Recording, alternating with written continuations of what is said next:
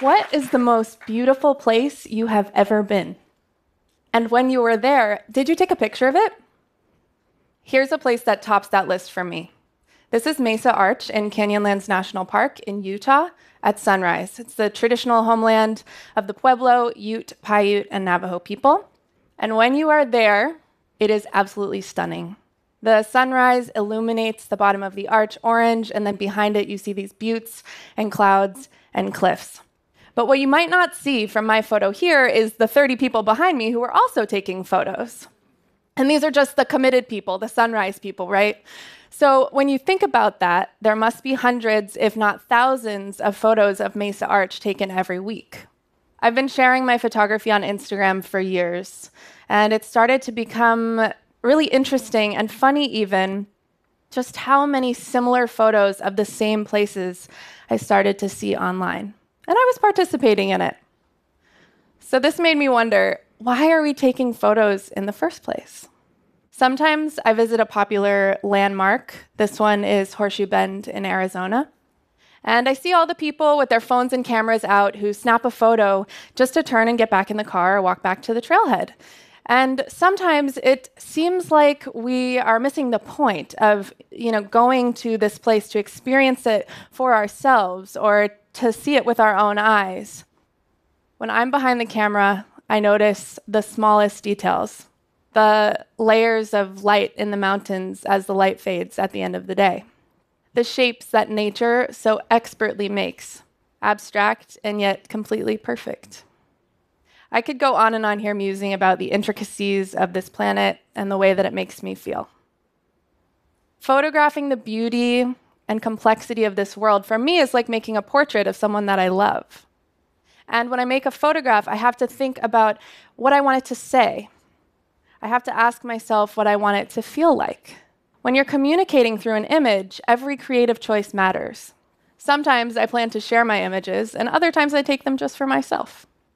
I currently host a video series on the future of the outdoors, and for one of the episodes, we wanted to explore uh, the relationship between photography and outdoor spaces.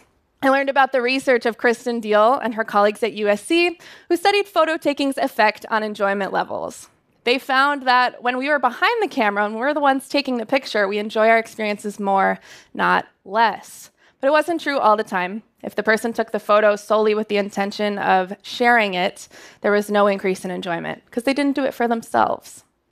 So, this points to an important distinction. Photography can enhance your experience if it's done intentionally. The intention piece is what matters. As a photographer, I've really had to check myself on this. When does it help me to have my camera out? And when do I just need to put it away? On a trip to Alaska, I had the opportunity to photograph Alaskan brown bears. I was on a boat with four other photographers, and uh, we were all having our minds blown at the same time in such close proximity to these animals. And it's an emotional experience. Being eye to eye with these bears gave me a feeling of connection that transcends words. And having my camera with me in this case enhanced that.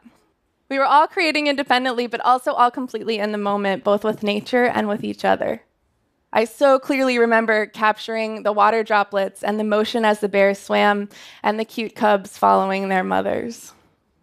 That group and I will have that experience together and these images to look back on time and time again. And photography is what enabled us to share this in the first place.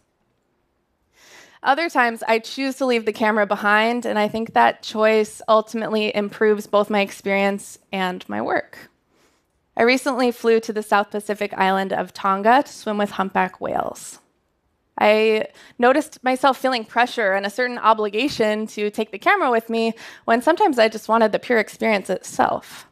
And the experience is seriously amazing. You're talking about being in the water with a curious baby animal the size of a station wagon, while you are surrounded by particles that float around you like glitter, and the mom swims gracefully below you. There were times, obviously, when I did take my camera with me, and those were really amazing to capture as well. But the setup is pretty big. It's like this big box. This is what it looks like. And so this is between me and the whales, and at times that feels like a block between you and reality. Is there a difference when it's just your phone? Last year I went to Uluru in Central Australia which is this massive rock that towers over the desert. This is sacred land to Anangu, who are the Aboriginal people from this area and the traditional owners of the land. There are particular spots in Uluru that you cannot photograph professionally because they are culturally sensitive, equivalent to sacred scripture to Anangu. So, because of this, most of my photographs are from either far away, like this one, or from specific angles in the park. You could say that some of the most interesting and beautiful visuals in Uluru are located in these sensitive areas. But the request not to photograph them is an explicit and direct invitation to learn more about the land, its importance, and its people. Isn't that what we should be doing anyway? So, my visit to Uluru quickly became not about me, but about connecting with the place, Ironically and unsurprisingly, I have found that presence and connection also happens to make for more compelling images. We can probably all point to social media as being a good place to share the images from our travels and from our lives. We not only share pieces of the world that we have seen, but also parts of our day to day experiences. And if we're applying intentionality to the photos we take, then hopefully we're sharing intentionally too. For me, allowing people to see pieces of my story and my perspective online has reminded me that I'm not alone. It's helped me build support and community to do the same for others. Let me be clear I am not trying to discourage you from taking photos.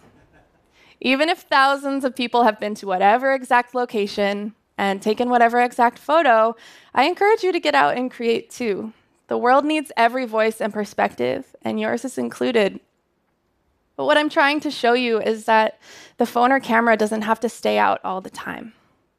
What I'm trying to encourage you to do is to put it away just for a moment, a moment for you. So let's go back to Mesa Arch, the way that the rock glows orange and the lovely layers of blue in the background.